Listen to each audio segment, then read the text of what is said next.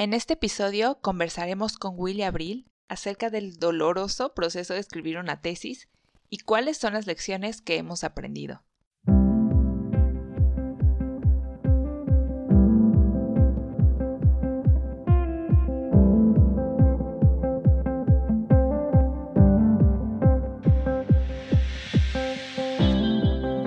Millennial 406 es un podcast donde compartimos experiencias acerca de nuestra vida como estudiantes universitarios y profesionistas millennials. Este espacio fue creado para expresar las dudas, miedos y retos que han surgido mientras construimos nuestro futuro profesional.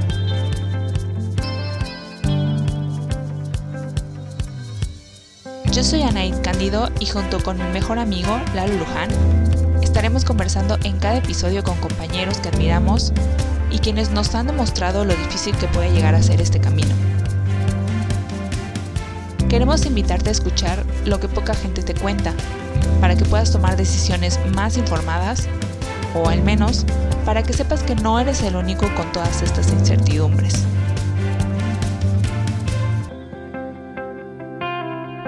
Así que, bienvenido. Sé parte de Millennial 406.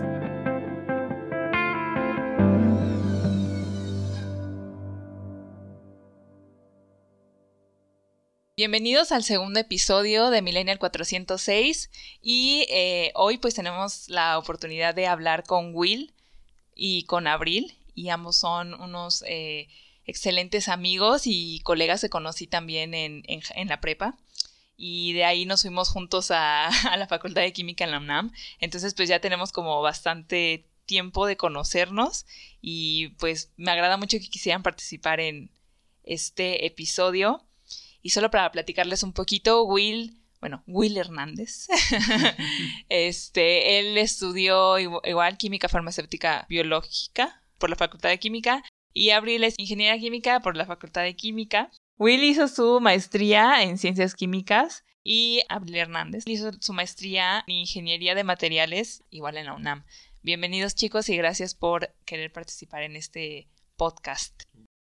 Bueno, pues como ya lo comentó Ani, tenemos a estos dos invitadazos que nos están ayudando este día. Y pues para empezar, eh, en su experiencia, chicos, ya de haber pasado por una, por una licenciatura, y también eh, ahorita haber finalizado sus estudios de posgrado, ¿qué es lo que ustedes opinan o piensan que, nos hace odiar la tesis o por qué creen que, que hay como un concepto tan negativo alrededor de, de la tesis? Bueno, yo considero que una parte muy importante por la que no nos gusta realizar la tesis o que tenemos mucho miedo es primero la parte de escribirla.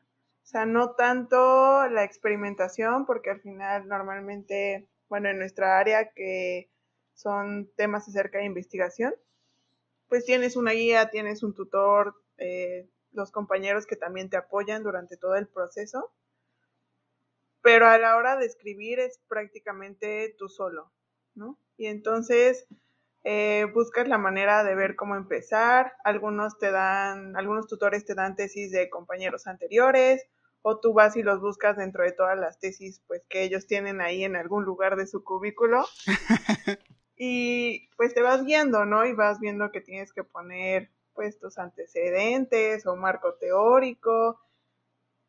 Pero muchas veces nadie te dice cómo empezar o hay muchas posturas de cómo empezar eh, por ejemplo, yo sí tuve ese problema, ¿no? Mi tutor siempre me manejó como que hiciera los antecedentes, pero cuando yo los presenté con el jurado, como que unas partes me decían, esto es más un marco teórico, ¿qué es lo que quieres hacer? ¿Marco teórico o antecedentes? Defínelo, ¿no?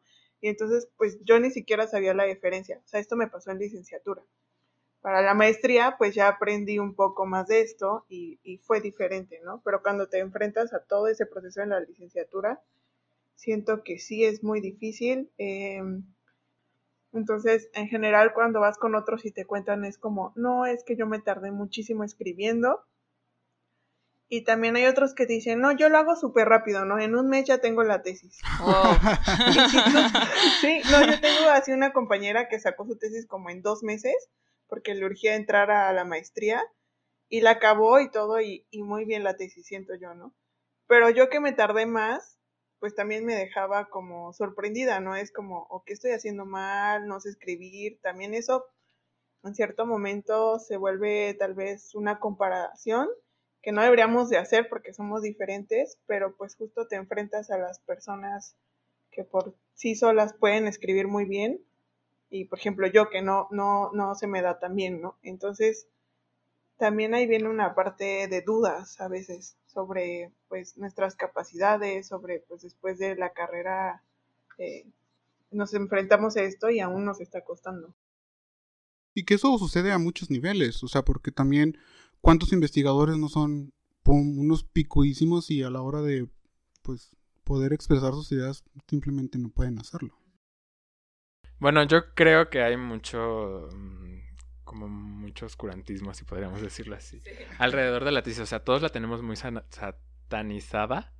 Eh, porque realmente al principio yo creo que nadie sabe, o sea, cuando vas ahí, en realidad no sabes lo que es hacer una tesis. No sabes lo que significa, o sea, solo durante toda la carrera escuchamos, es que la tesis, la tesis, la tesis. Pero realmente alguien en algún momento se pone a buscar como, ¿qué debo de hacer para hacer una tesis? O sea, ¿qué significa hacer una tesis? La verdad es que no. Y la verdad es que yo hasta ahorita que, bueno, cuando me dieron la invitación al, al podcast, eh, pues me di la tarea de, de, revisar literal el concepto de tesis, ¿no? Eh, pues la sorpresa de que me llevé es que, bueno, es un tanto obvio quizás para mí ya o, intuitivo eh, el saber que es este, pues el fin de, de una tesis es dar más conocimiento, ¿no? Al final de tus conclusiones a partir de una investigación, eh, pues es, el objetivo es generar más conocimiento a partir de lo que ya tenemos. Este, entonces yo creo que desde ahí es que empiezan los problemas, ¿no? Como que no sabemos ni qué onda, no sabemos qué hacer. Em, porque como decía Abril, muchas veces nos falta guía de, pues tanto de los tutores como en general formación académica, porque no, o sea, no es algo que nos den. Eh, simplemente sabemos que al final del camino tenemos que hacer eso. Em, como lo mencionaba Lalo, o sea, sea lo que sea que estés tú Em, estudiando tu campo, al final estás casi seguro que tienes que presentar una tesis y un examen profesional. Pero en realidad nadie te dice em, tienes que tener estas habilidades o necesitas pasar estos cursos o tomar eh, algún taller, ¿no? Mm, que bueno, yo creo que eso podemos platicar un poco más adelante. Em, entonces, en este sentido, pues bueno, yo creo que por eso las tesis están así como, ay, todos nos espantamos, porque no sabemos qué hacer.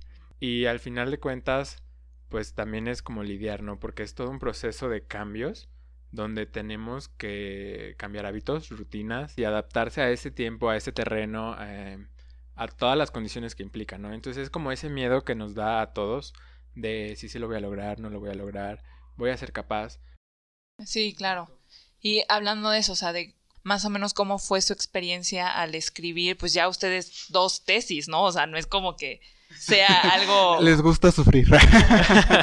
Tal vez Ah, bueno, pues sí, justo como lo decían. Eh, la verdad es que yo creo que la segunda experiencia fue mucho más sencilla que la primera. Por muchísimas razones. Porque la investigación la hice en el mismo grupo de trabajo. Entonces ya era un terreno conocido. Incluso, pues bueno, eh, la escritura, ¿no? el, estilo de redacción, el, tipo de, digamos, de informe que se tiene que hacer, las gráficas, los esquemas, etc. Entonces, en ese sentido, la segunda tesis fue mucho más fácil porque ya sabíamos a lo que íbamos, ¿no? O sea, yo ya sabía eh, más o menos cuánto me iba a tardar porque el proyecto era un tanto similar a lo que ya había hecho, entonces ya, ya tenía como ciertos tiempos, ¿no? Sin embargo, de la primera tesis, pues yo sí me acuerdo que fue, este, como muy caótico, ¿no? Porque, repito, al principio no sabes nada, o sea, no sabes ni por dónde empezar, no sabes ni, a lo mejor ni siquiera conoces em, bases de datos que te acerquen como a buenas fuentes de información. Y también la falta de información a lo mejor de ese tema. Sí, por supuesto. Durante la carrera pues estamos acostumbrados a hacer, no sé, ensayos o investigación de cosas que ya están publicadas o las prácticas incluso de laboratorio eran cosas que ya estaban súper reportadas conocidas sí reportadas porque cada año se repetían las mismas pues sí entonces ahora que estás en la tesis estás desarrollando un tema muy tuyo o sea, muy, digamos, eh, pues original. Sí. Y que no te encuentras tanta información o que tú eres el que tiene que generar esa información, creo que ahí es donde pues hay un poco de, de duda porque una piensas que a lo mejor tu información no es tan confiable, o sea, que dices, bueno, hice este experimento o tengo esta idea y la tengo que desarrollar yo, pero no confío tanto a lo mejor en mi juicio como en, en algún, en, con investigadores o gente ya más experta, ¿no? Sí, claro. Y la otra es que no encuentras, pues, como dices, esos datos, ¿no? A lo mejor tú quieres tener, ay, me gustaría saber esto para poder compararlo con esto, pero de repente no hay. O sea, entonces, ¿cómo le haces? Sí, ni por más que busques, este, a lo mejor no encuentras lo que te hace falta, no, o sea, y lees en libros y buscas un millón de artículos y lees toda la revista, todo un volumen, y, o sea, neta no encuentras nada, ¿no? Entonces también ahí van partes como frustración personal. Eh, pero bueno, yo creo que lo que hay que hacer en esos casos es no dudar de que, pues para eso está el tutor, ¿no? Eh, para poder acercarnos y resolver dudas. En teoría, o sea, un buen tutor. Sí. También esta parte de la libertad como del tiempo y del manejo de tu vida, pues es un aprendizaje tanto personal como académico, porque pues tienes que aprender a organizarte, tienes que saber proyectar las ideas y también esto es lo que luego les, nos estamos enfrentando, ¿no? Porque no sabemos hacerlo nuevamente. Entonces ahí es cuando nos empezamos a dar de topes y de topes y de topes y de topes y de topes. Pero yo creo que una tesis sí es toda una experiencia, es todo un viaje donde aprendes infinitamente tanto académicamente como personalmente. ¿Y en tu caso, Abril? ¿Fue más o menos similar a la de Will o...? Un poco, o sea, yo igual me quedé en el mismo grupo de trabajo y eso pues te ayuda porque pues ya conoces el laboratorio, ya conoces dónde estás y, y puedes seguir. Pero si comparo mis dos tesis, yo le tengo una mejor relación con mi primer tesis, eh, quedé más contenta con ella, con la tesis de licenciatura. Creo que fue porque el proyecto, digamos, que salió bien, tuve buenos resultados y también era un tema más sencillo. Entonces, eh, cuando yo acabé la tesis de licenciatura, como que yo dije, sí, voy por un buen camino, esto se ve súper bien, es un trabajo excelente y felicidades por acá y todos felicitándote Ajá. y así. Y vas bajo esa misma línea, ¿no? A la maestría ahora. Y de nuevo, nadie te prepara para ello. O sea, sí tienes clases, mis clases me gustaron mucho, me fue bien. Pero, por ejemplo, yo escogí mi tema de maestría, eh, que ahora que lo veo, creo que lo más indicado era que me dieran un tema y que no me dieran tanto esa opción porque pues no estaba preparada, ¿no? Y yo... O sea, tú lo propusiste. Exacto, y mi tutor lo aceptó, pero la verdad es que él tampoco estaba listo. O sea, mi tutor está iniciando su carrera. Ah, con razón te dio, te pudo, pudiste escoger un, un proyecto. Exacto. Y digo, a ellos les beneficia, ¿no? Al final, porque pues más artículos, más investigación, más líneas y todo. Más alumnos. Exacto. Pero pues en un momento te enfrentas a todos esos como topes, ¿no? O sea, también yo tuve problemas de que al ser un tema muy nuevo en general y más en México, no encontraba mucha información. También eh, tuve el problema de que las instalaciones donde yo trabajaba y la UNAM no hacían ese tipo de análisis que yo necesitaba para completar mi tesis. Eso todo lo pasamos. Y entonces, o sea, me voy topando con estas cosas y llega el momento en donde necesito reportar y escribir la tesis. Y bueno, o sea, ya, ya había escrito una licenciatura, ya sabía la estructura, me acordaba en qué me había equivocado anteriormente, eh, cómo hacer mejor todo, pero a la hora de escribir mis resultados y analizarlos, me encontré con que no lo podía hacer. O sea, que podía suponer cosas, pero mi tutor me decía, es que esto te lo pueden debatir así, así, así, mejor no lo pongas. ¿no? Ah, ok. Y en, Ajá, y en otras cosas me decía, es que te falta suponer, no estás haciendo análisis de resultados, ¿no? Y entonces era, ¿qué hago? Supongo, no supongo, intento analizarlos, me agarro esta teoría que a ver si pega. Me creo y... una teoría. Ajá, sí, no, pues simplemente hipotetizas. Pues nunca esperas que eso suceda, justo porque si en la licenciatura te va bien como a mí, tienes una buena guía, pues de pronto en la maestría sucede todo lo contrario en el mismo equipo de trabajo. No digo que haya sido mala guía, solo creo que faltó. O sea, solo creo que también eh, mi tutor no estaba preparado para guiarme en ese tema en este preciso momento. O sea, faltaba experiencia. Entiendo por qué me dio la oportunidad y le agradezco porque yo aprendí mucho. O sea, al final, pues justo eso de, de los errores aprende si sucede. Eh, pero no fue algo fácil para mí y fue algo que en un momento justo me hizo dudar mucho eh, de mis capacidades, eh, porque veía que otros compañeros iban muy bien con sus proyectos, pero claro, como ustedes dijeron, las historias son diferentes, ¿no? O sea, si sigues con la misma línea, puede que te vaya muy bien, también puede que te vaya muy mal, o sea, sí, exacto. nada te lo asegura. Eh, ah, pero a la hora, pues sí, al final te comparas con, por ejemplo, yo tenía otros dos compañeros que estaban haciendo la maestría y sí de pronto había estas comparaciones, ¿no? Como de llegas y tienen super resultados y yo llegaba y no tenía ningún resultado. Y pues cómo te sientas a escribir una tesis con esa motivación. O sea, es, es difícil realmente sentarte a escribir una tesis sin motivación. Sí. Y, también te enfrentas como a tu, toda tu vida personal. O sea, yo justo ya la maestría, pues la hacemos más grandes, ya también empezamos a tener otras responsabilidades. Y entonces también yo me topé con un momento personal como difícil. Y entonces intentar llevar las dos cosas de la mano, como entre yo me siento desmotivada y aparte mi vida en general no va bien, eh, pues cómo llevarlo, ¿no? Y muchas veces también eso no lo entiende ni el posgrado, ni los tutores, menos lo va a entender con ACID porque te sigue presionando.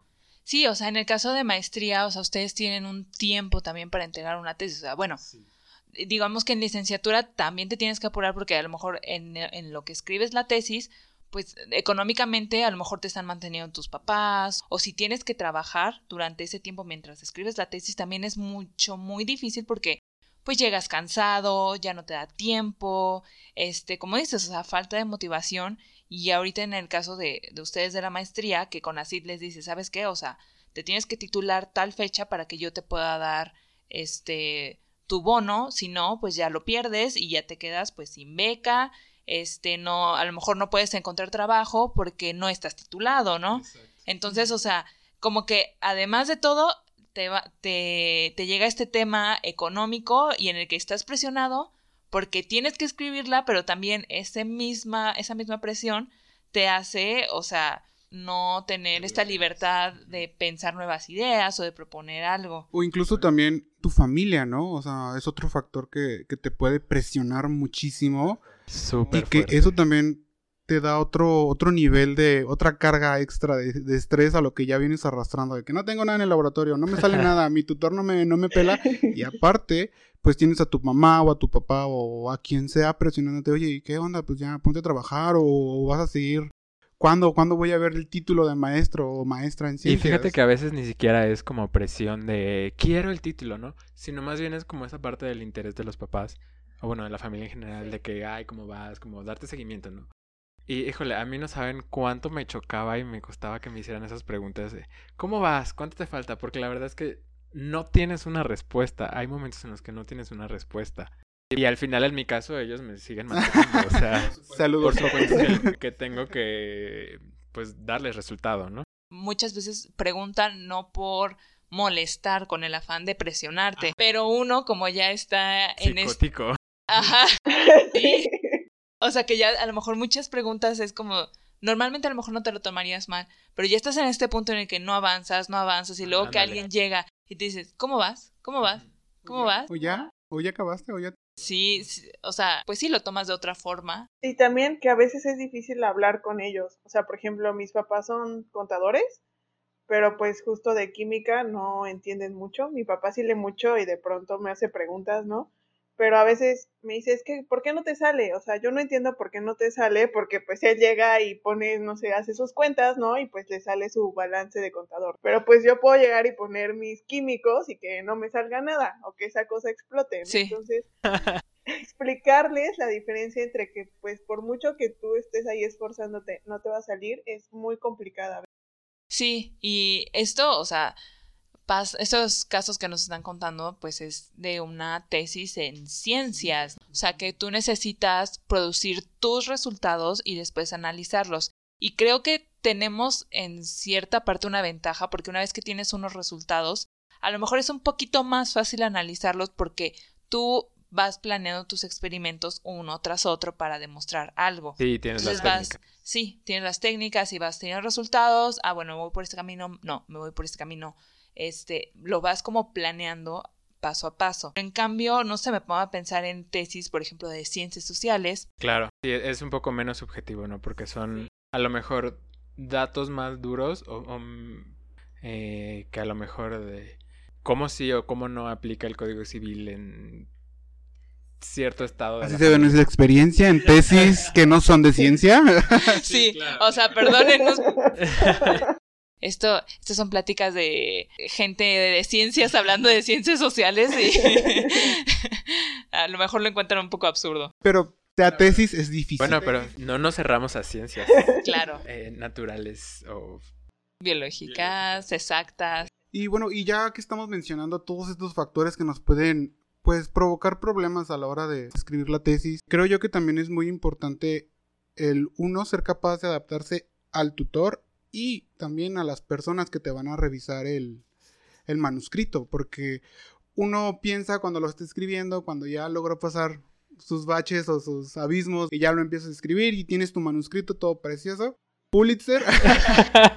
esto, esto gana un Pulitzer y que pues le entregas el manuscrito el- o el PDF al tutor o a los tutores que están en, en- al jurado, te lo regresan como panteón rojo porque todo está mal o aquí no, cámbiale esto, no me gusta como lo escribes. ¿Cómo fue para ustedes eso de pues adaptarte al tutor y al jurado? Ay, bueno, en la licenciatura, bueno, tuve mismo tutor en licenciatura y maestría, em, pero en la licenciatura igual cuando entregué mi tesis, uy no, mi tutor me hizo muchas, muchas correcciones y hasta en muchos momentos eh, yo no entendía qué es lo que quería que me corrigiera. A veces, o sea, de verdad me ponía así como, creo que estás escribiendo en griego porque no te entendí nada. A veces eh, me acuerdo que también te decía como, tú no eres Benedetti para escribirte estas historias. ¡Oh! Te lo juro. Cámbiate de carrera. acoso laboral o yo, ¿cómo se, cómo se clasifica esto? Y tú te sientes bien porque pues te dice que eres Benedetti, ¿no? Pero, entonces, Mi amor. Dices, ¿qué hago? O sea, ¿qué, ¿qué es lo que estoy haciendo mal? Como que no lo entiendes, eh, porque justo, como ya mencionamos antes, nadie nos enseña realmente a redactar. Eh, nuestras carreras creo que ninguna están enfocadas en enseñarnos más sobre redacción y eso dificulta mucho las cosas. Y también como lo mencioné anteriormente cuando llevé mi tesis con el jurado, pues hay jurado que ni lee tu tesis o hay jurado que se fija solo en las gráficas y más bien es de gustos, ¿no? Así como tu gráfica, esas no me gustan como las pones tú, ponlas así. Y pues ya intentas eh, darle el gusto pues para tener contento a todos. Claro. Pero hay otros que sí dicen como, eh, no, yo no considero que debas de escribir de esta forma. Me acuerdo que eh, mi tutor ya me, ha- ya me había revisado mi análisis de resultados y una del jurado me dijo, es que así no se escribe un análisis de resultados. Y me puso de nuevo el orden de cómo debía escribir todos mis análisis de resultados y me dijo, si no lo escribes así, no está bien. Sí, ese es uno de los problemas que también nos enfrentamos. O sea, porque hay que darle gusto al tutor y luego al jurado. Y luego si los, los gustos del tutor no son con los del jurado o Sí, los del si jurado con el tutor, peleados. es como, "La No, y ya chingada". tú estás ahí como de... en medio, como Bueno, hijo en sí. divorcio. no sabes qué hacer. Y, y no, y te das cuenta que al final no son problemas ya tuyos, ¿no? O sea, justo es de darle gusto a personas para que puedas ir a tu examen. Aparte de los gustos, a lo que te enfrentas también es al cuestionamiento, siento yo. O sea, te tienes que adaptar a ellos y también yo tuve que hablar de cómo eh, fue el proceso de mi tesis, porque justo eh, yo no pude acabar todos mis resultados. eh, también no pude cambiar el tema de mi tesis eh, para que estuvieran acorde con mis resultados porque yo tenía una beca especial y debía de cumplir con ciertos requerimientos, entonces pues si cambiaba el nombre, pues mi tesis no era válida para mi beca. Ah, ok. Y entonces, entonces justo pues varios eh, me cuestionan, ¿no? O sea, ¿por qué no hiciste este experimento? ¿Qué pasó? Y les dices, no, es que no había dinero, no había equipo, no había esto. Y lo entienden, pero sí justo se cuestionan como sobre si hice bien mi trabajo o no, si mi tutor me guió bien o no, o sea, porque también entre ellos se cuestionan, Sí, ¿no? sí, o sea, sí. que- cuál, o sea, cuál fue su, si de verdad te apoyaron, si fue tu error, o sea, como que se meten a cuestionar todas estas partes que se vuelven un poco incómodas en cierto momento.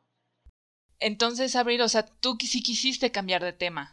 Sí, quería cortarlo, quería cortar como lo que iba a abarcar mi tesis, pero no pude porque sí hablé con posgrado y me dijeron, no, o sea, es que si no, no te van a dar la carta de liberación de CONACIT. Eh, entonces, pues digo, yo ahorita no sé si voy a continuar con un doctorado, pero pues claro, si en un momento quiero continuar con el doctorado y por algo tuviera problemas de liberación, eh, pues claro, se te cierra una puerta, ¿no? Y, y, y no por algo que estuvo en mis manos. Sí, bueno, como lo habías mencionado tú, Lalo, el- la primera tesis fue un tachonerío de todo, así. todo, esto no me gusta.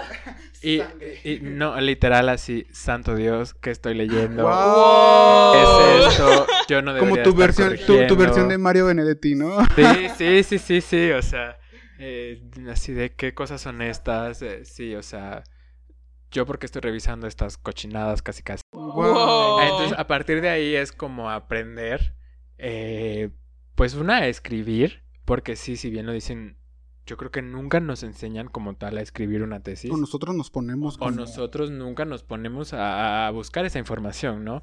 Que seguramente hay muchísimo eh, disponible, ¿no? Eh, pero sí, yo creo que hay que adaptarse al estilo de cada, pues de cada persona que nos está revisando, ¿no? Porque al final sí deben de respetar como las ideas o lo que uno está proponiendo, pero bueno, también se vale que cada quien bajo su criterio eh, pues finalmente ellos son los que nos van a evaluar, ¿no? Y no es que tengamos que darles como el gusto, pero eh, pues de algún modo sí hay, hay, que hacerlo, ¿no? Porque no tienes salida, sí, no tienes otra opción. Y sabes, también yo creo que pasa eh, que a lo mejor, bueno, por lo menos en mi caso sí, seguimos eh, algunos estilos mmm, justo como de tesis que ya vemos del grupo de investigación o incluso eh, pues a lo mejor de hasta los mismos artículos que estamos leyendo, ¿no? Porque son los artículos sí, sí, sí. de nuestra área y es como, pues como presentan la información, ¿no? Y como sabes que todo el mundo en teoría la entiende. Entonces, a partir de ahí, yo creo que sí nos vamos construyendo como que alguna idea, pero pues nuevamente nos enfrentamos a que no todos los revisores son de nuestra área o de lo que están acostumbrados al mismo tipo de, de documentos, ¿no? Entonces, pues bueno, ahí ya es toda una, un abanico de posibilidades. Que bueno, eso también a lo mejor te va preparando para después empezar a escribir artículos Sí. científicos. Sí, por supuesto. En donde pues los editores no, no son del mismo. No se tocan el Sí, corazón claro. para decirte las cosas que tienen. Sí. Y entonces, o sea, ¿alguna vez ustedes sí duraron de su capacidad de poder hacer un buen trabajo y de titularse? O sea, ¿les llegó a afectar de tal manera que pues ya no confiaran en ustedes? Yo sí, de hecho, bueno, me invitaron a colaborar eh, en escribir un libro para una publicación, eh, para un libro, un libro del Sevier. Y bueno, pues yo empecé, ¿no? Y así como súper motivada y, y, todo, ¿no? Pero pues, o sea, nunca he escrito un artículo, escribí la metodología de un artículo que también saqué durante la maestría, pero pues es la metodología, ¿no? Es algo, digamos, sencillo, ¿no? Pero pues ya un libro donde tú tienes que presentar como toda la estructura que debe tener ese capítulo del libro es muy diferente, ¿no? Entonces, pues justo eh, a mi tutor no le pareció, ¿no? O sea, sí lo trabajamos una chica y yo y sí nos dijo que no, estaba muy mal. Y entonces nosotras estábamos como muy interesadas en, pues en componerlo, ¿no? Y en aprender. Y en un momento nos dijo, no, ¿saben qué? Yo lo voy a escribir todo. Porque pues no le sale nada, ¿no? Oh. Y yo le insistí mucho como, no, o sea, como por favor dime cómo le hago, qué hago, qué, qué libro leo para poderlo hacer mejor, eh, pero no se me dio esa oportunidad. Y después de eso yo tenía mucho miedo de escribir y era el momento en donde yo ya tenía que ponerme las pilas con mi tesis porque ya era mi cuarto semestre y entonces eh, justo así me trababa, o sea, de verdad escribía un párrafo y lo borraba porque lo leía y decía, no, es que no le va a gustar. Justo. Estoy segura Sí. que me va a decir que no sirve para nada este párrafo. Y entonces hablé con una chica, con una amiga mía que vivió algo similar y me contó que ella por un rato tuvo como mucho miedo de escribir igual, le encargaron un artículo y que en un momento hasta desistió de él, o sea, ya no lo presentó, nunca lo entregó, así se desapareció. Me dijo, sí, tal vez no fue la manera correcta, no, no, no fue lo más profesional como no haber eh, dicho o acabado eso de una buena manera, pero me dijo, es que yo ya no podía, ¿no? Y ya ahora pues ella sigue publicando y todo y, me dijo, es que eh, sí, o sea, ella, ella me habló mucho como de una manera eh, como amigas, ¿no? Como de, sí, eh, los tutores, eh, doctores, investigadores, sí, ya tienen experiencia, pero tampoco no lo son todo, ¿no? A veces son sus gustos personales, a veces hasta a ellos, te apuesto que les ha pasado, o sea, ella me decía en justo los revisores de artículos, que no les gusta, que no se entiende, a veces hasta los publican y difícilmente los citan porque se vuelven artículos como complicados de leer, que no a todos les interesan, ¿no? Y también me dijo, es, esto refleja un poco la, la redacción de las personas. Entonces me dijo, no, no tengas miedo de equivocarte. Eh, ella, de hecho, eh, me ayudó como a leer párrafos de mi tesis para que yo fuera agarrando seguridad y poderla presentar a mi tutor pero yo creo que fue un mes en que yo no pude escribir nada, en que yo estaba segura de que nunca iba a poder escribir la tesis, porque pues nada me salía. O sea, yo sí me acuerdo que le decía a mis papás como, no, es que no puedo, no me sale, me sentaba, no podía hacer nada.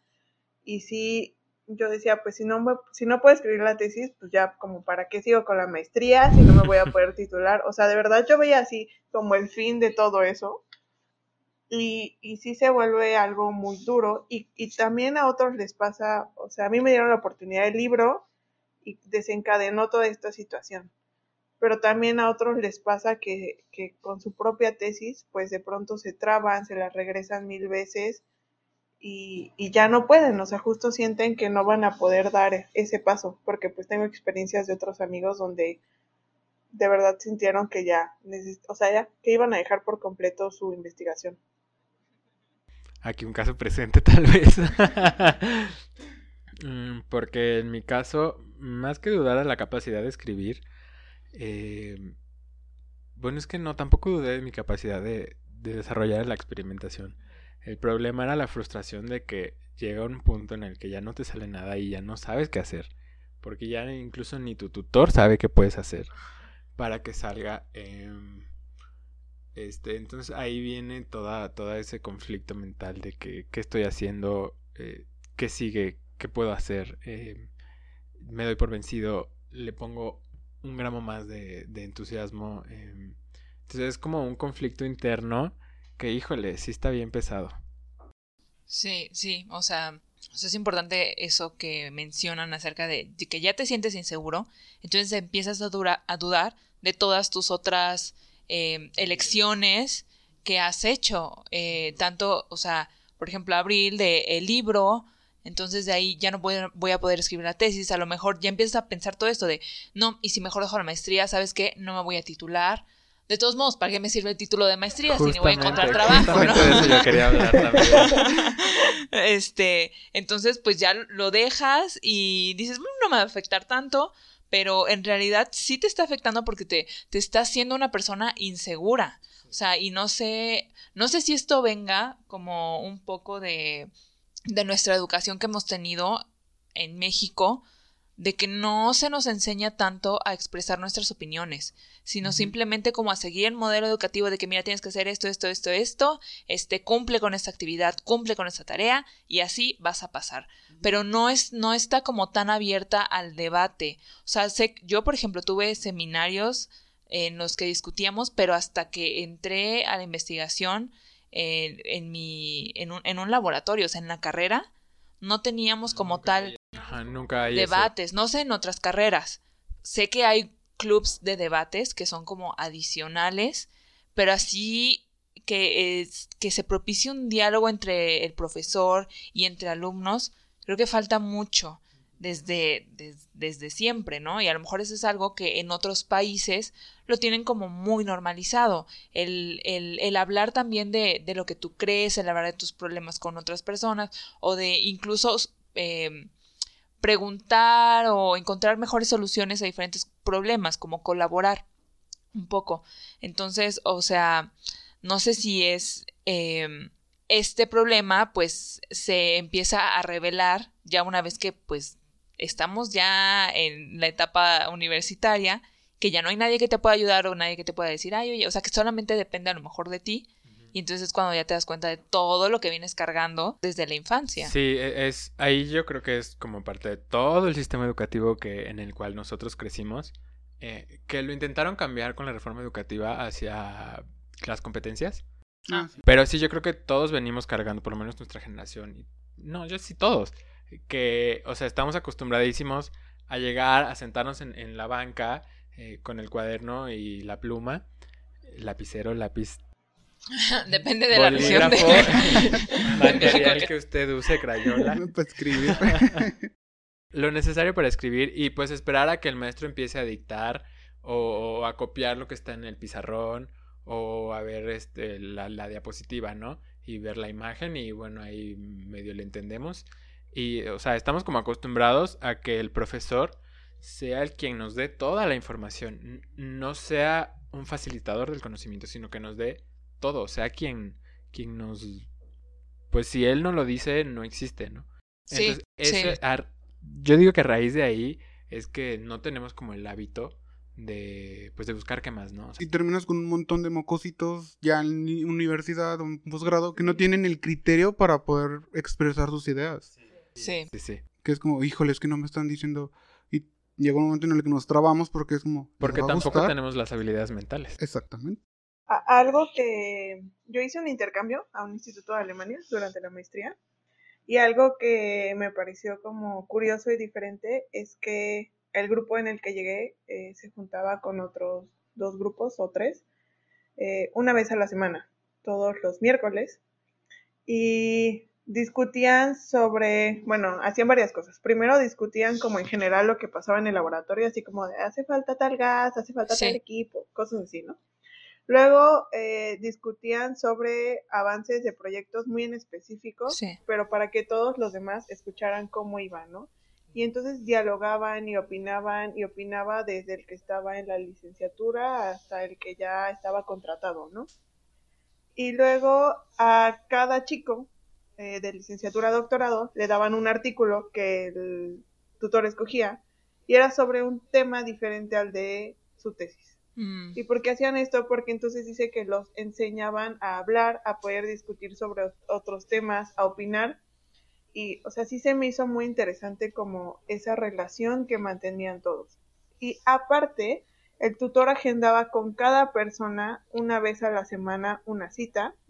Y aparte, jueves había, como los jueves, había exposiciones de todos los del instituto y esco- iban escogiendo alumnos de cada laboratorio. Y los viernes eran de doctorados y postdocs. Y entonces esa manera de incluirlos a todos, de permitir que vean cómo van otros, que dialoguen y todo eso, se me hizo muy impresionante. Eh, en, en mi laboratorio en un momento quisieron hacerlo como que cada viernes expusiéramos, pero en un momento se perdió porque estamos muy apurados, que porque yo ya no lo preparé. No tenemos tiempo. Exacto, me dio flojera. Y también esa es una parte importante a la que quería llegar. El tiempo, o sea, de verdad no sabemos organizarnos. O sea, yo era de las que iba 8 de la mañana y 8 de la noche seguía ahí, o 10 de la noche. Sí. Y entonces todos me decían como, no, es que trabajas un buen, eres súper intensa y así como felicidades, ¿no? Porque trabajas un montón. Ah, eso, o sea, entonces- que te feliciten porque trabajas mucho. O sea. No. Y entonces yo empecé a perder parte de mi vida personal, o sea, justo dejé de hacer ejercicio, engordé. Eh, también hacía yoga, lo dejé, que me mantenía, digamos, bastante bien mentalmente y físicamente. Y entonces también entre todo el estrés de la maestría le sumas el estrés de que empiezas a perder tu vida personal y se vuelve, creo que, como, como que pierdes parte de tu identidad. O sea, te vuelves ese robot que solo va al laboratorio, que solo va y hace experimentos y creo que dejas de pensar, también creo que eso nos lleva a errores, porque cuando yo llegué a este instituto en Alemania, eh, yo entraba a las 9 y salía a 3 de la tarde. Sí. Los días que tenía que apurarme porque fui poco tiempo, a las 5 de la tarde, ¿no? Y ya así, por, e, era la hora más tarde. Y a esa hora ya no había nadie, a veces ni el técnico, o sea, me dejaban ahí sola. Y yo así, bueno, espero que no pase nada porque luego ni entiendo qué dicen los equipos y bueno, pues ya me quedaba trabajando, ¿no? Pero los primeros dos días yo dije, ¿cómo voy a sacar mi trabajo de 9 a 3 de la tarde? O sea, no me va a dar tiempo. Y entonces, en la primera semana en eso, yo ya había hecho un montón de trabajo, tenía un montón de resultados para analizar. Y más bien ya después estaba así de, ¿y a qué hora voy a analizar todo? Porque esto es demasiado. Sí. Y justo poco a poco fui viendo que ellos llegan, se ponen a hacer su trabajo, no pierden el tiempo, no se la pasan platicando con el, el chisme. Sí, hay momentos en que platican o así, también digo, son de otra cultura, son alemanes, no hablan tanto. Claro. Pero sí tienen esa parte de plática. Sus, sus horarios de comida son muy cortos, son de media hora, porque de hecho no comen un platillo muy grande, o sea, es como un, un, snack por ahí y sigo trabajando. Un sándwich ya. Exacto, ajá. Y, y se van, ¿no? O ah, también cada alumno tiene su computadora personal, entonces tienes un espacio para trabajar muy bueno, que muchas veces creo que en muchos laboratorios de la UNAM pues no lo tienes. Sí. Y me acuerdo que a veces yo trabajaba ahí con los demás alumnos y yo quería hablar, ¿no? O sea, yo estaba así como inquieta, quería hablar y quería platicar con alguien, pero pues cómo los interrumpes si ellos están trabajando. En la segunda semana me adapté más a esto y pues bueno, ya trabajaba más y todo y en eso, o sea, fue mi mes más productivo, es prácticamente el mes en el que está basado toda mi tesis. Wow. Y entonces yo cuando regresé a México eh, dije, quiero hacer lo mismo, me fui a otro lado, yo siempre he trabajado en el cubículo de mi tutor, ahí nos ponía un espacio para varios alumnos, me fui a otro lado donde me abrieron un espacio donde casi no había alumnos, eh, justo trabajaba de 9 a 5 más o menos, eh, porque también pues aquí dependo más de que los equipos estén libres porque siempre están llenos, entonces podía variar, ¿no? O a veces trabajaba toda la tarde, a veces toda la mañana y el demás rato yo podía ponerme a analizar mis resultados. Y también mi vida personal mejoró, o sea, porque yo tuve tiempo de hacer otras cosas. Justo yo veía mucho que yo vivía con dos alemanas, una era la que estaba encargada de mí y otra amiga suya y tenían tiempo de hacer ejercicio, de leer, de ver películas, de aprender de cultura, de discutir sobre miles de cosas que mientras yo estuve en la maestría y tesis de la licenciatura yo perdí esa oportunidad. O sea, me di cuenta que dejé de leer por completo, yo leía mucho y me di cuenta que tenía mucho que no agarraba un libro y lo acababa por completo. Y entonces, como que toda esa cultura que tenemos en México, siento yo, de que trabajes muchas horas, de que no tengas tiempo para ti, creo que también crea que maestrías, doctorados y postdocs sean estresantes y muchas veces no exitosos y que también te desvíen de tu tema de investigación. Y entonces también ahí fue como, como que un cambio eh, que, que hubo porque cambió por completo cómo trabajaba. Sí, sí. Aprendiste a organizarte y a ser más eficaz. Exacto. O sea, pero a veces es, o sea, hasta que no saliste es que te diste cuenta de cómo estaba pues porque estás rodeado de personas que hacen exactamente lo mismo. Y bueno, al final, pues creo yo que el tener un título, o sea, presentar tu tesis, eh, tu examen y tener un título, pues es un requisito que te pide la universidad y ya si estás en un posgrado, quien te esté dando el financiamiento, ¿no? Pero este será realmente un reflejo de lo que nosotros sabemos, en verdad. Yo tengo dos posturas que a lo mejor no van mucho de la mano una con la otra, pero y una es a lo mejor un poco más filosófica eh, o, muy moralista, ¿no? Pero yo creo que el, objetivo de que, bueno, la cuestión de que nos pongan a hacer una tesis o, un trabajo de investigación, sea cual sea la opción eh, para titularnos, em, es, pues, como lo mencioné, generar más conocimiento del que ya hay para brindarle a las futuras generaciones algo nuevo eh, con lo cual puedan formarse, ¿no? Entonces yo sí creo que en eso radica la importancia de la tesis, mm, de tener como esta parte de, seguir investigando y de seguir teniendo mm, pues como al día, ¿no? Claro, mantenernos la curiosidad. Em, pero ahora, que realmente sea algo vital y necesario para que tú digas, ay, eres la persona más fregona del mundo, pues la verdad es que no. No. Porque hay empleos en los que mira, ni siquiera tienes que titularte y estás 20 años trabajando porque les interesa mucho más la experiencia eh, que el papelito, como le dicen luego. Eh, que claro, hay muchos casos en los que sí te dicen título y no solo título, ¿no? sino la cédula para que puedas firmar un documento, para que puedas dar un resultado. Es algo que, que impacta, por lo menos en, nuestra área y en el área donde yo estoy, es depende de la salud, a lo mejor no de una persona. Eh, entonces, esto es un tema súper, súper delicado.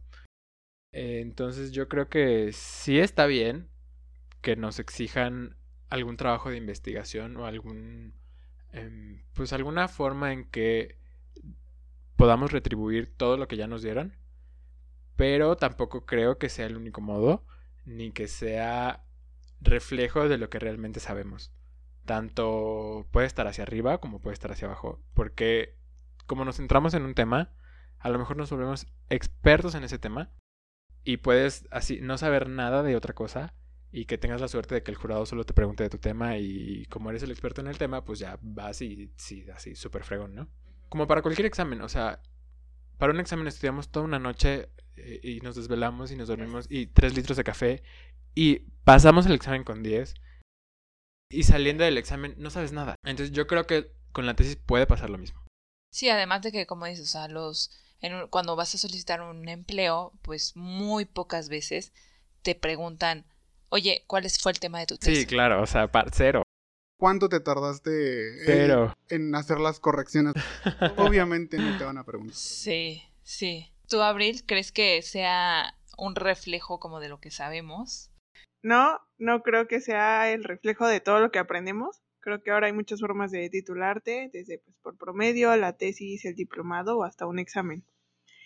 Y justo esta pregunta creo que una vez la respondieron en el examen de una amiga una amiga tuvo su examen de licenciatura y fue muy malo. O sea, fue un examen súper malo. La chica se quedó trabada, hubo un momento en que dejó de contestar las preguntas. Y entonces, pues justo, o sea, todos estábamos así, como viendo la situación y estábamos en los asientos así muriéndonos. La pena ajena porque está No, no, o sea, de verdad era un nervio así fatal, no la podíamos ni voltear a ver el papá así de, le decía, hija, tú continúa y le echaba oh, porras, pero cuando has visto que un papá se mete a hablar en el examen, ¿no? Entonces todos en shock y así de qué hacemos. De hecho, el presidente en un momento dijo, si hay alguien eh, que necesite salirse para que tú estés más tranquila refiriéndose al papá, es mejor que se salga. Sí. Y entonces, o sea, de verdad el examen, o sea, uno ya no sabía qué iba a pasar, decía, ¿cómo va a aprobar? Sí. Bueno, nos salimos, hicieron su veredicto, entramos y la chica aprobó. Y bueno, pues ya relajados, ¿no? Le dan su el juramento y leyéndolo se pone a llorar y dice que no merece el título porque su examen fue muy malo. ¡Wow! Sí, sí, o sea, la historia sí súper fuerte. Y entonces, me parece que fue el presidente, si no me equivoco, le dijo, ¿sabes por qué te aprobamos? Porque este día no es el reflejo de todo lo que sabes, porque todo lo que sabes viene desde el kinder, desde que cursaste la primaria, secundaria, la prepa y hasta llegar a la universidad. Entonces yo no me puedo basar en un día y en un examen para decir si mereces o no un título. ¿Por qué? Porque vi tus calificaciones son excelentes porque la chica estuvo a poquito de poderse titular por promedio. Oh. Dijo, y entonces, o sea, justo él dijo, no te puedes sentir mal por un día de error o por un error porque pasaron mil cosas para que tú te sintieras así este día. Entonces, este día no es el reflejo de todo lo que tú, tú sabes y tú mereces este título. Entonces, o sea, después de que alguien pues te dice eso, pues sí, la chica digamos que lo aceptó como pudo, leyó su juramento. Bueno, sí. Pero justo, o sea, creo que ese día para mí reflejó mucho el en que te puedes equivocar por algo, en que algo no puede salir bien en ese día como pasa muchas veces a la hora de realizar la tesis. Pero son veintitantos años de trabajo que llevamos educándonos, que llevamos echándole ganas, que llegaste a una universidad, porque muchos no lo logran por miles de situaciones. Sí, sí. Y que muchas veces no valoramos eso.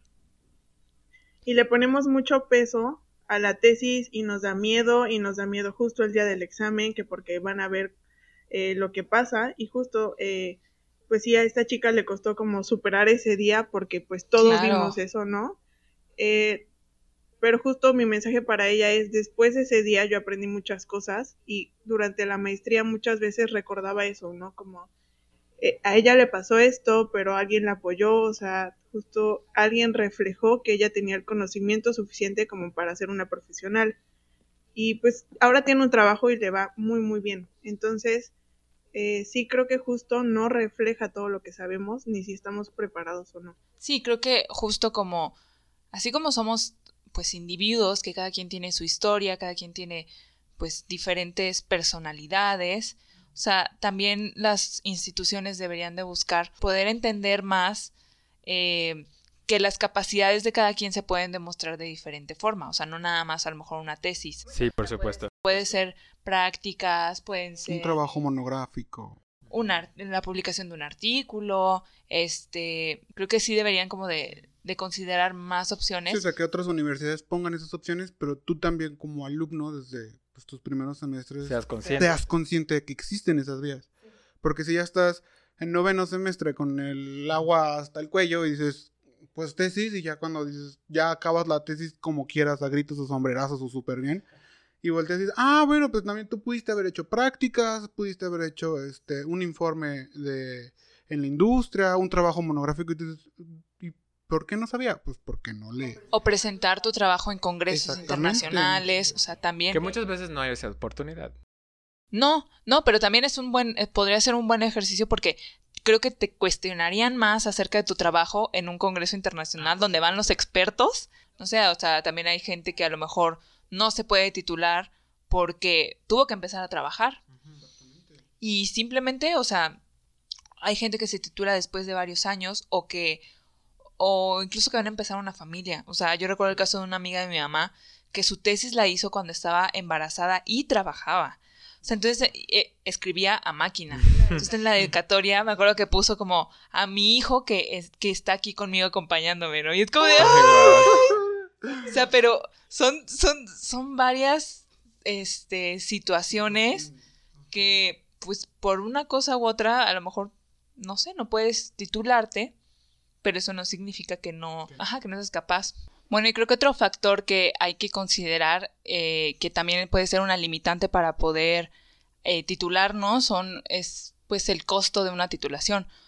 O sea, no quiero, la verdad es que sí he escuchado historias de que, te cuesta más de 20 mil pesos poder titularte y creo que en una universidad privada es mucho más alto el costo. No sé cuánto te gastaste tú, Williams. Yo creo que en la UNAM tenemos una bendición de que todos los procesos son relativamente muy baratos, eh, porque fuera de, de que tenemos que hacerlos empastados, y que a lo mejor es lo más caro, ¿no? Que tenemos que imprimir tantos mm, versiones del documento para darle a cada sinodal. Eh, como tal, el título, pues también tenemos opciones en la UNAM, que si el de un peso, que es una hoja de seguridad, que es igual de valioso que el pergamino en piel de no sé qué animal, eh, con tu foto así toda super guau que hasta luego lo enmarcan, eh, que vale ya, no sé, unos entre 800 y 1000 pesos. o- Fuera de eso, eh, bueno, también la cédula costó unos mil y cachito. Entonces yo creo que habrán sido cuatro mil pesos de lo que yo gasté.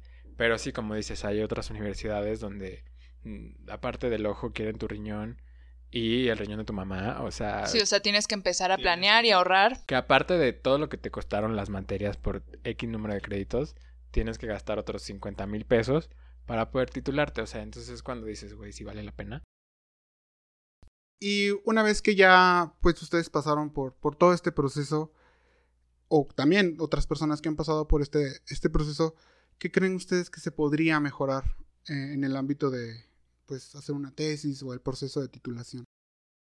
Pues yo pienso que deberíamos de tomar conciencia desde etapas tempranas de, de la carrera de que ese momento va a llegar y de que necesitamos buscar información que no, como lo decía, que no sea alguien que nos las proporcione, o sea, hacernos el hábito de nosotros ver qué es lo que necesitamos, conocer nuestras capacidades y nuestras habilidades y a partir de ahí pues empezar a, buscar todo lo que necesitamos, ¿no? Para terminar de construirnos y formarnos.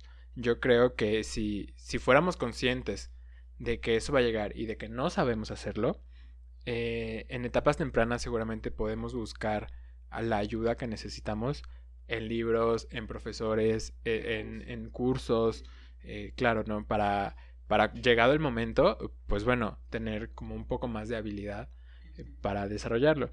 Yo creo que sí hace falta hablar más de estos temas y decir realmente qué es lo que sucede.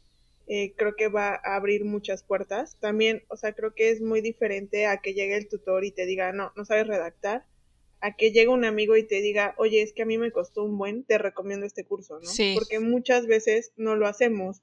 Y también justo eh, tal vez eh, desde el área educativa como profesor o como tutores, hace falta creo que una manera de comunicar que es algo que necesitamos, porque estamos acostumbrados solo a que nos digan no sabes o hasta no puedes o esto no es lo tuyo, en lugar de motivarte a, buscar estos cursos o este libro y prepararte más. O sea, justo yo tuve eh, una materia en la maestría donde, bueno, era como un seminario y eh, la doctora que la daba sí se preocupaba por darnos información, darnos documentos y, por ejemplo, nos decía, para la próxima semana van a preparar esta presentación con base en esta forma de estructuración, ¿no? Y la otra te la cambiaba. Y esto lo hacía para qué? Para que tú aprendieras cuál es la mejor forma de comunicación para ti porque no todos pensamos igual, no todos lo estructuramos igual y no por eso está bien o mal. Entonces, creo que si hay un problema y creo que nosotros podríamos exigirlos hasta como ex estudiantes, como de, oigan, a mí me pasó todo esto, no lo hablé en su momento y no quiero que le pase a alguien más. Eh, de hecho, yo sí tenía pensado en un momento hablar con eh, mi posgrado como de, oigan, es que no estamos preparados para esto denos chance o abran programas o agreguen materias, aunque no valgan, pero pongan esos horarios para que podamos practicar un poco más, ¿no? Entonces, o sea, creo que hace falta eso para que la tesis pueda dejar de verse como algo malo y más bien que te, te dé más y que también te dé más seguridad en lugar de que salgas destrozado porque con tu tesis no te fue muy bien, ¿no? Y entonces que te vuelvas un profesional o que entres a la maestría inseguro. Claro. Sí, por ejemplo, yo ahorita que estoy en la maestría, me, me dieron un curso de cómo usar Mendeley. Justo para saber citar, para saber importar los artículos. O sea, digo, yo, yo aprendí a usarlo en la licenciatura, pero porque a la mala, Alguien a la mala porque alguien me dijo, te recomiendo que lo uses. Y yo así como así de. Ah, aprendemos todos en la tesis, yo creo. O, la mayoría. Me dieron este cursito y yo así como de, ah, o sea, qué padre porque hasta el final te dan como un diplomita que te dicen, ah, bueno, ya sabe utilizar Mendeley. Y es como, gracias por reconocerlo. O sea, te motiva a tomar estos cursos también. Y así ya tú también le puedes enseñar a otras personas y, o, recomendarlo. O sea, o incluso nos dieron otro cursito de derechos de autor. O sea, evitar plagio, qué sí se considera plagio, también páginas para revisar plagio, o sea, son bastantes herramientas que nosotros no tenemos en mente y que a lo mejor también pues la institución o la universidad podría como pues ponerlos un poco a la mano.